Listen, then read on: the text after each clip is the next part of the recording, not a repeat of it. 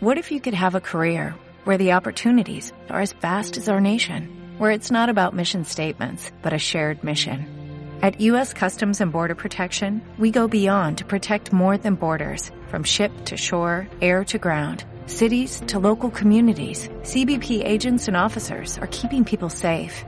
Join U.S. Customs and Border Protection and go beyond for something far greater than yourself. Learn more at cbp.gov/careers.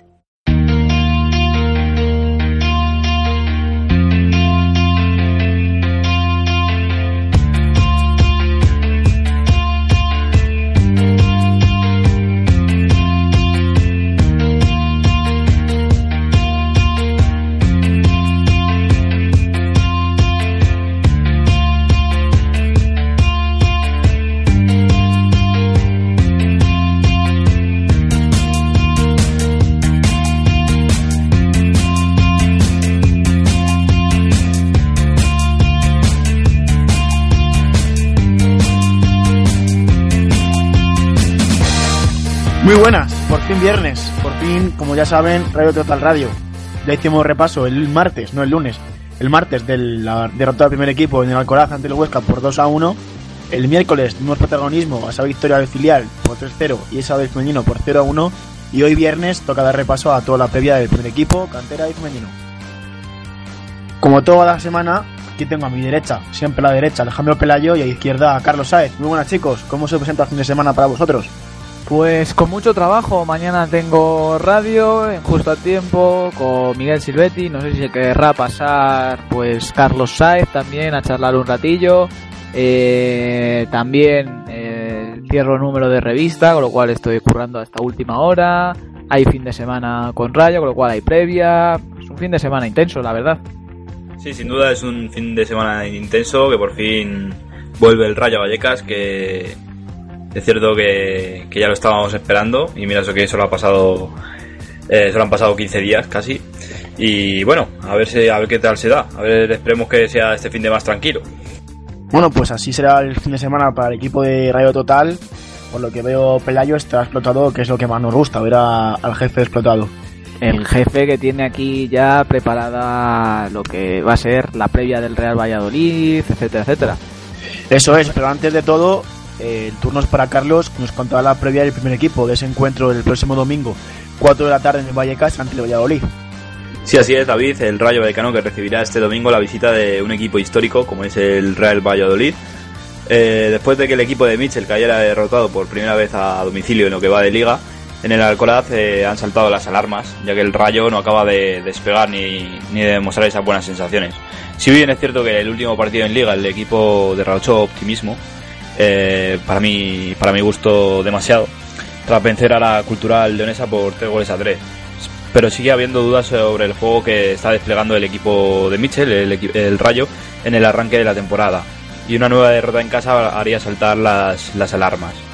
Eh, además, el equipo al que se enfrentará el Rayo el domingo a las 4 no es eh, ni más ni menos que el segundo clasificado solo por detrás del líder Numancia y empatado a puntos con el Club Deportivo Lugo de Juan Carlos. Aunque a estas alturas sea anecdótico, el Valladolid ha comenzado muy fuerte la liga y solo ha perdido ante el Barça B en la primera jornada y ante el Huesca. Además, el Valladolid, por historia y por plantilla, seguramente acabe la liga peleando por el ascenso, aunque quién sabe en esta categoría.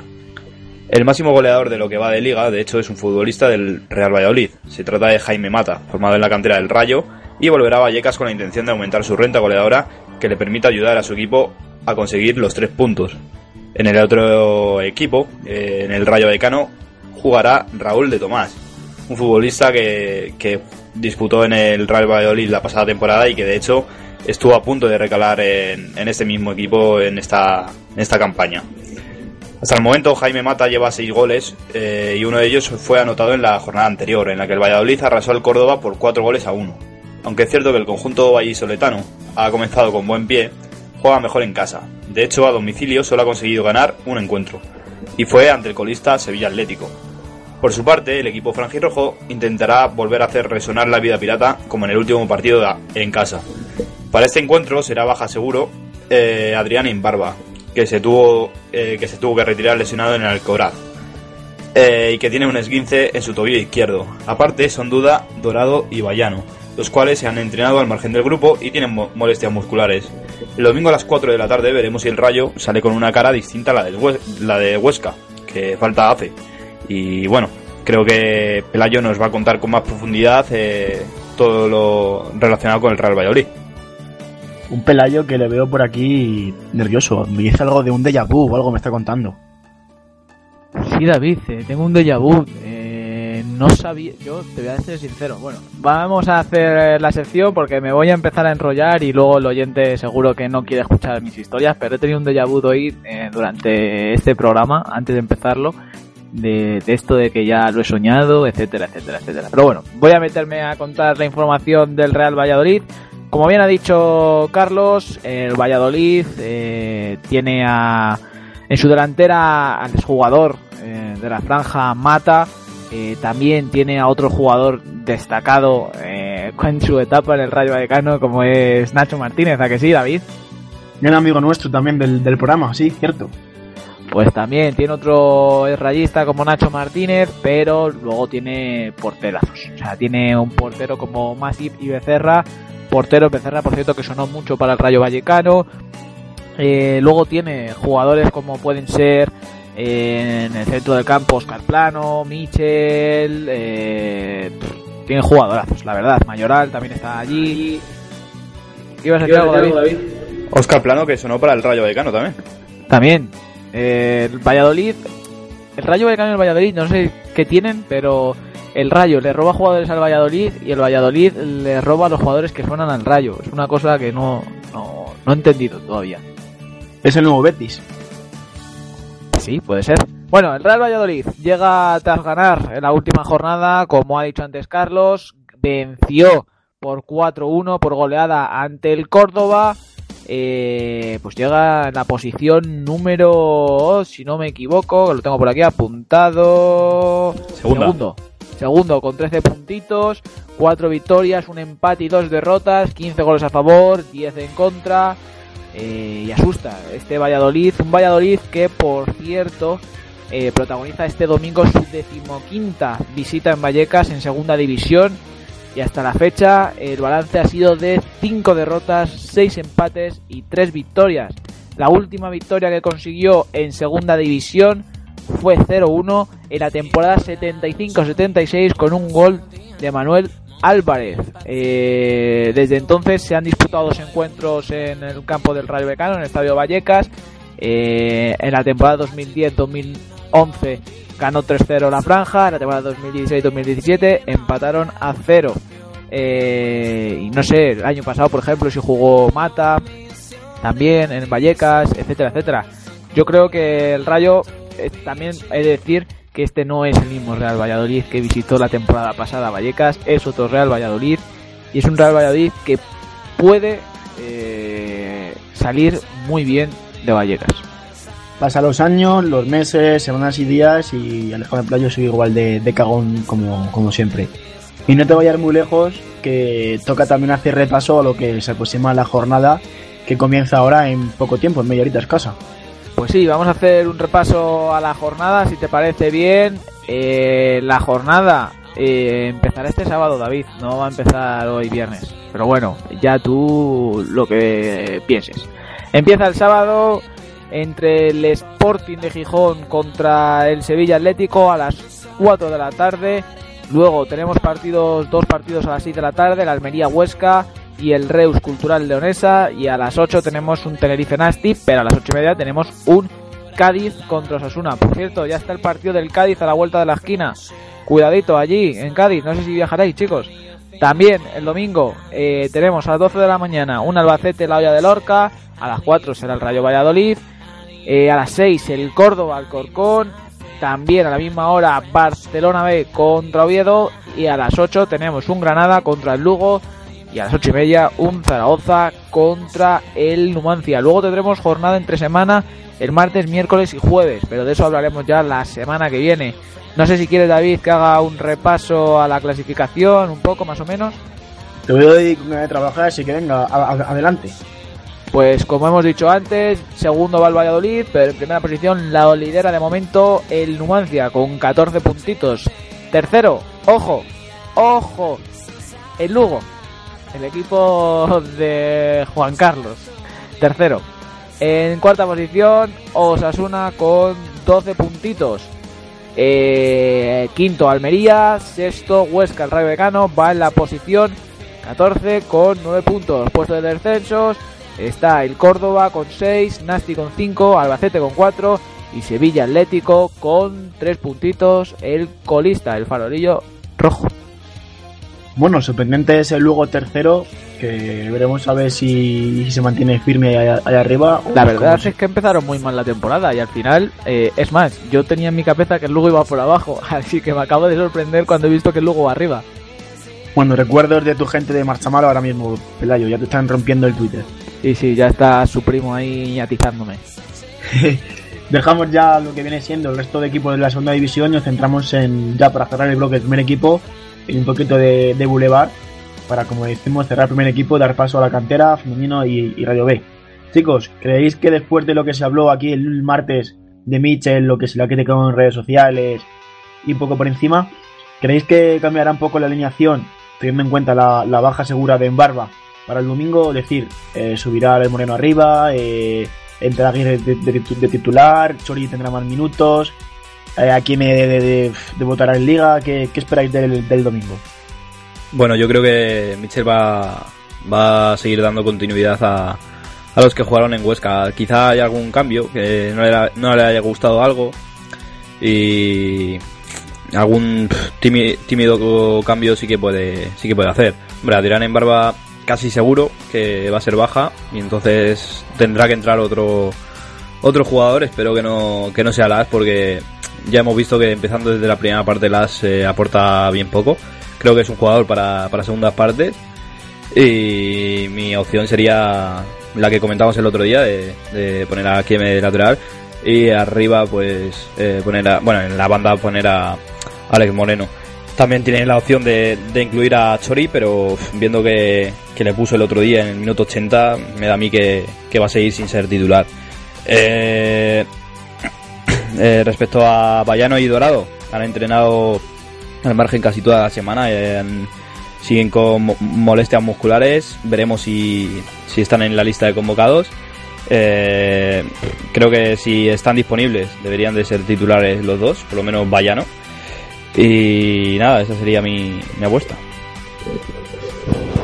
yo creo que no va a rotar mucho Mitchell. Eh, sí es cierto que va a rotar los jugadores que están un poco tocados y va a meter a otros, pero creo que no va a rotar mucho. En caso de que rotara, eh, personalmente, eh, ojo lo que voy a decir, me gustaría ver a Trejo por la banda, eh, Chori Domínguez de media punta, arriba Raúl de Tomás, Diego Aguirre por la otra banda y luego en el centro del campo, ostras, ahí yo repetiría con Fran y con Unai, pero tengo la sensación de que va a volver a apostar por Roberto Trasorras desde el 11 titular. ojalá me equivoque, pero creo que va a ser un poco los cambios que va a hacer Mitchell. A lo mejor varía algo en la defensa por la posible lesión de Bayano, que no sé cómo estará yendo de momento, pero no sé, de arriba yo lo tengo más o menos claro. Somos mucho, o hemos sido mucho de, debatir entre nombres, entre por ejemplo Beltrán Tasorras, eh, Manucho Javi Guerra en su, en su pasado, y me sorprendió que Antonio Amaya tras no estar convocado contra el Huesca, pusiera en, en una red social, en Instagram creo que era, una imagen suya que era si te caes, te levantas de, nuevo.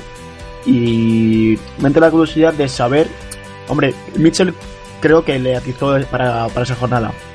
Viendo que está el dorado entre, entre algodones, eh, os lanzo un mini debate entre quién preferís, si dorado o Amaya, porque el segundo ha sido señalado, pero el primero aún nada todavía.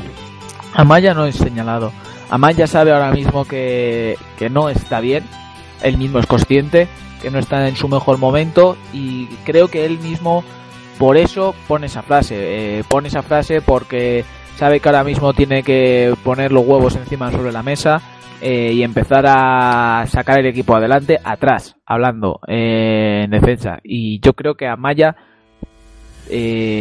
por esa, o sea, por poner esa frase, eh, creo que él mismo al final va a acabar consiguiendo encontrar su mejor nivel como ya ha hecho en otras temporadas anteriores. Ha pasado por, una por épocas en las que parecía que estaba en su peor momento, no sé qué, no sé cuánto, y luego Antonio Maya ha empezado a coger forma, entre comillas, y se ha convertido en uno de los, por decir, mejores centrales de la segunda división en la temporada pasada, eh, dando un gran nivel, con lo cual yo creo que Antonio Maya eh, lo que le falta es eso, le falta ritmo, le falta confianza, le falta decir, venga, ya estoy aquí otra vez, y Antonio Maya yo creo que al final, al final de temporada diremos, ole, Antonio Maya, una nueva temporada más. Yo estoy con Pelayo, yo creo que no es un, no es un toque de atención, creo que Amaya es consciente de que no está en su mejor nivel y simplemente pues eh, sabe que tiene que mejorar y hasta que no esté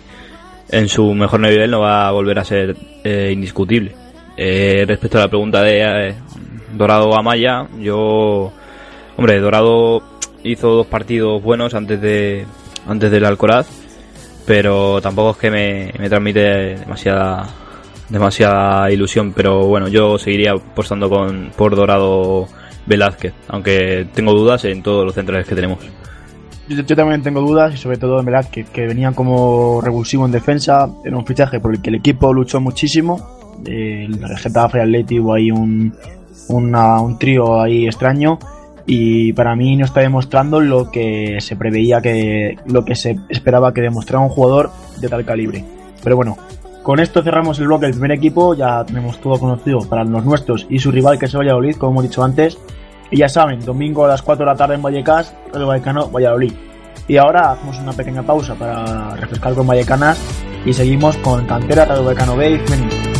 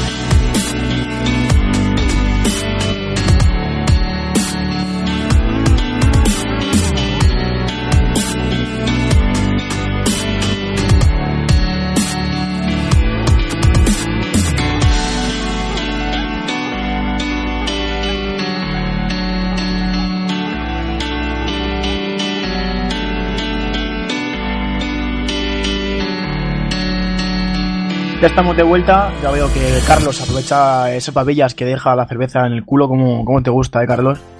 No lo sabes tú bien, David.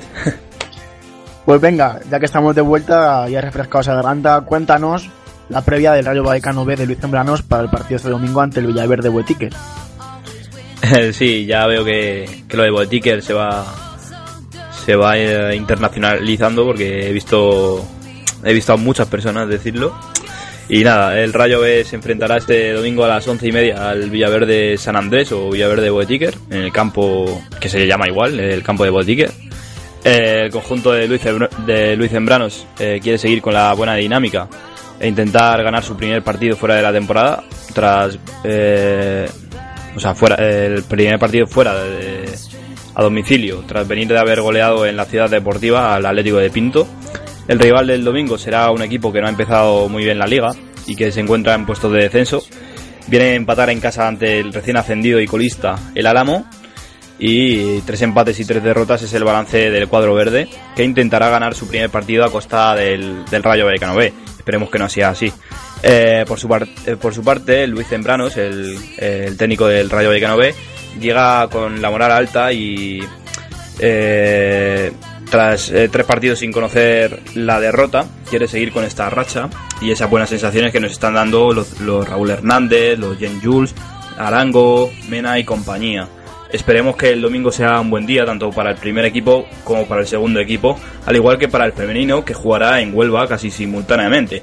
Un femenino del que nos va a hablar Ainhoa, ¿no?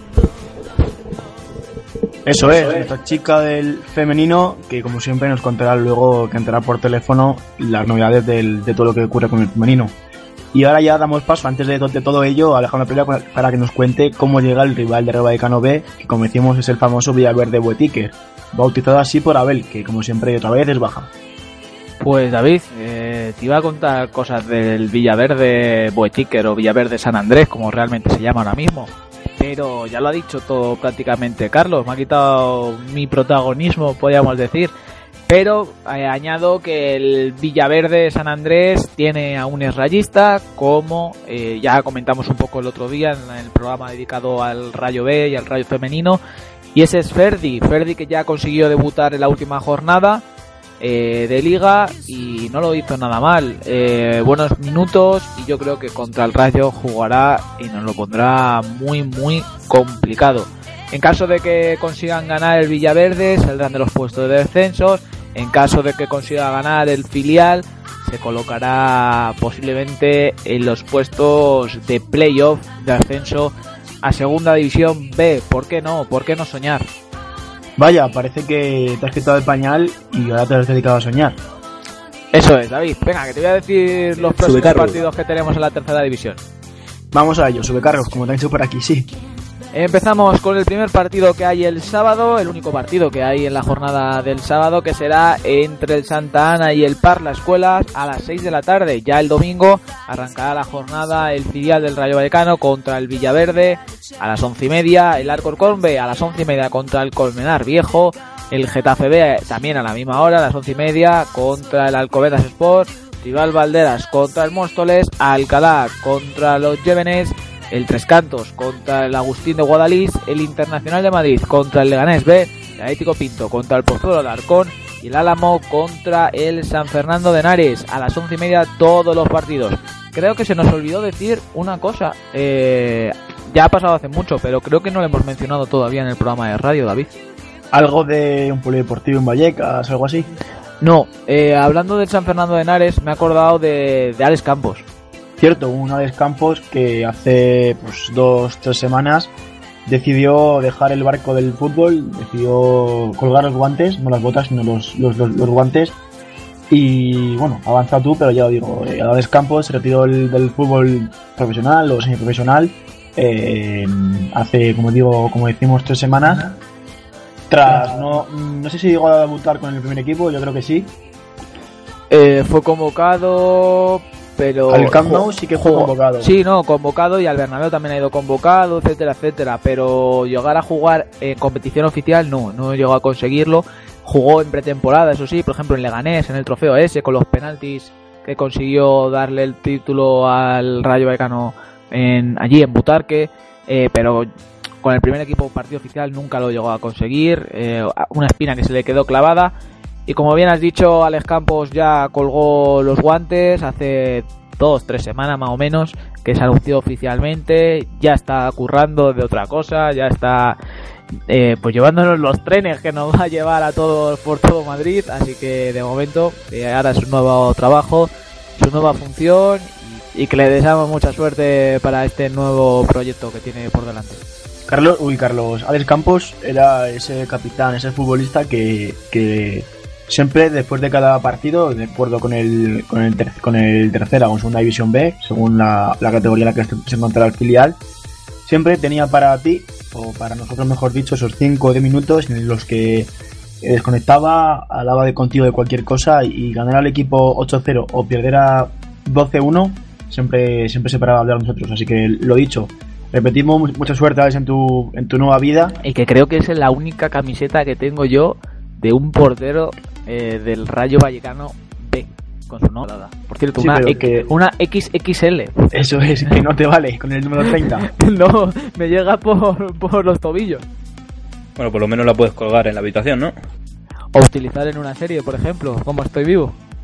Vivos, vivos, seguimos aquí, ya queda poco de, de programa y antes de dar carpetazo al filial y a la cantera, pues eh, Carlos o Playo, quien quiera, que nos cuenten lo, lo que se prevé de fin de semana para la, la cantera del Real Vallecano.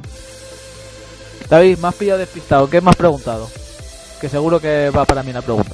¿Qué le pasa por aquí la escaleta? Y, y como aquí pone Alejandro Pelayo o Carlos Saez, dos puntos, resumen de la cantera durante el fin de semana.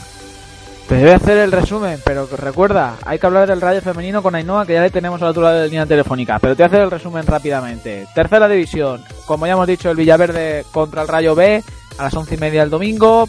El femenino jugará contra el Sporting Club de Huelva el domingo a las doce y cuarto. Hablará de ello luego Ainhoa. El femenino B contra el Vallecas, también hablará de ello Ainhoa el domingo a las a la una y media en Nuestra Señora de la Torre. El juvenil se enfrentará contra el Mandrejo el sábado a las 4 de la tarde en la Ciudad Deportiva. El juvenil B se enfrentará contra el Atlético Pinto el sábado a las 4 de la tarde en el Amelia del Castillo, al lado de tu casa, David. El juvenil C se enfrentará contra el Tribal Valderas el domingo a las 12 y media en la Ciudad Deportiva.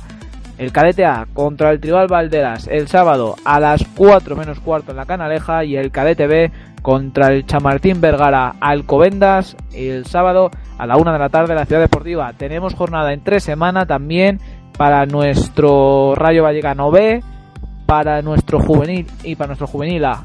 Con lo cual hablaremos de ello la semana que viene, seguro, en el programa del lunes, eh, porque jugarán, si no me equivoco, el jueves, creo. El juvenil el sábado eh, contra el Alcobendas a las 8 y cuarto, no, a las 7 y cuarto en la Ciudad Deportiva y el Juve, y el Rayo B contra el Álamo el, do- el jueves, perdón, a la 1 de la tarde en la Ciudad Deportiva. Tu cantera, ¿no, Pelayo? ¿Qué has dicho? Tu cantera. ¿Qué pasa de tu cantera? Nada, nada, que lo, lo explique David. Nada, que el otro día fui, fui de compras y, y por Zara Kids me pareció, me pareció verte. ¿Por dónde? Por Zara Kids, Ah, sí. Te gusta Mancio, ¿eh? la sección de, de niños. Me gusta, me gusta, me gusta claramente Zara Kids. Eh, ahí me compro la talla 12, 13 años y me entran todas las camisetas perfectamente. Eso sí, me gasto menos que vosotros, cabrones. bueno, y viendo ya hasta dónde llega Pelayo con su, con su tallaje, cada vez va menos. Es como Benjamin Button, pero en vez de, de viejo a joven, de pequeñito a enano. Damos paso a Ainhoa, que está aquí ya esperándonos con un poco de, de, de prisa para que nos cuente, como decimos siempre, la previa de todo lo que ocurre con el femenino. Muy buenas chicos, pues el Rayo Femenino vuelve a jugar fuera de casa y en esta ocasión lo hará ante otro de los equipos de la Copa de la Reina, como es el Sporting Club. Las chicas de Huelva vienen de perder en Valencia por 1-0, sumando con esta su segunda derrota, que contrasta con las dos victorias que. Las rayistas, por su parte, tras ganar al español, logrando así su segunda victoria consecutiva fuera de casa, intentarán proseguir con esta buena racha. Asimismo, las de Vallecas con estos tres puntos se mantienen invictas en quinta, en quinta posición, empatadas a puntos con el Madrid Club de Fútbol Femenino. Así que este domingo a las 12 y cuarto nos espera un gran partido en el que se verá si el Rayo consigue proseguir con su buena racha fuera de casa. Y después de casi media hora de programa, creo que ha sido el más largo de la semana. Bueno, David, pero no cortes a Ainhoa, pobrecita. Ainhoa, cuéntanos, anda la previa del Rayo Femenino B contra el Vallecas. Que hay derbi madrileño. Bueno, en este caso vallecano. En el filial femenino solo hay buenas noticias y es que tras ganar al Olímpico de Moratalaz les espera Vallecas, un club vecino que quiere sumar su primera victoria para salir de los puestos de descenso. El Rayo, por su parte, que excepto en la primera jornada que empató, solo ha sabido ganar, quiere seguir siendo colíder junto al Tacón femenino y el Atleti. Para ello deben ganar a Vallecas este fin de semana, siguiendo ilusionando a todos los rayistas. Ahora sí, David, puedes cortar a Ainhoa y ya despedir el programa si quieres. Anda. Madrileño, madrileño, o sea, quieres la independencia, ¿no? Yo quiero la independencia, así como Cataluña. Por cierto, la semana que viene seguro que tendremos bastante tralla con ese Javier Tebas saliendo seguro en todas las televisiones diciendo el Fútbol Club Barcelona y todos los equipos catalanes fuera de la liga, no sé qué, no sé cuánto. Bueno, no vamos a meternos con Tebas, que ahora es quien nos acredita. Cuidado. y el que te vas eres tú, te vas ya de, a tomar cerveza, que es lo que te gusta con tu vallecana. No sin antes decir que hay nuevo campo, hay en este caso nuevo polideportivo, que es el de Wilfred. Eh, ahí, el que el polideportivo que está en Entrevías, si no, no, en el Pozo, El Pozo. perdón. El Pozo, el Alberto García. Cambia de nombre y pasa a llamarse Wilfred. Un año detrás de ello. ¿Y sabes quién votó que no, no? El PP de Pelayo. Votó que no el Partido Popular, sí, el- esos amigos tantos que tiene Dani Calderón. Ese partido tan antirracista. Bueno, y con siempre un poquito de humor, picardía y algo de política, para que luego digan que el deporte no es política, que se lo pregunten a, a Las Palmas con su bandera de España y todo ese tipo de, de futbolistas y demás. David, no te metas en temas políticos, que al final salimos escaldados y nos quitan las acreditaciones. Eh, cerramos el programa de viernes para que podáis disfrutar del fin de semana. Nosotros lo haremos el domingo con el Real Vallecano en Vallecas, donde allí esperemos veros para contar el lunes lo que fue, o esperemos una victoria del equipo de, de Mitchell. Lo dicho, como siempre ya saben, salud y rayismo.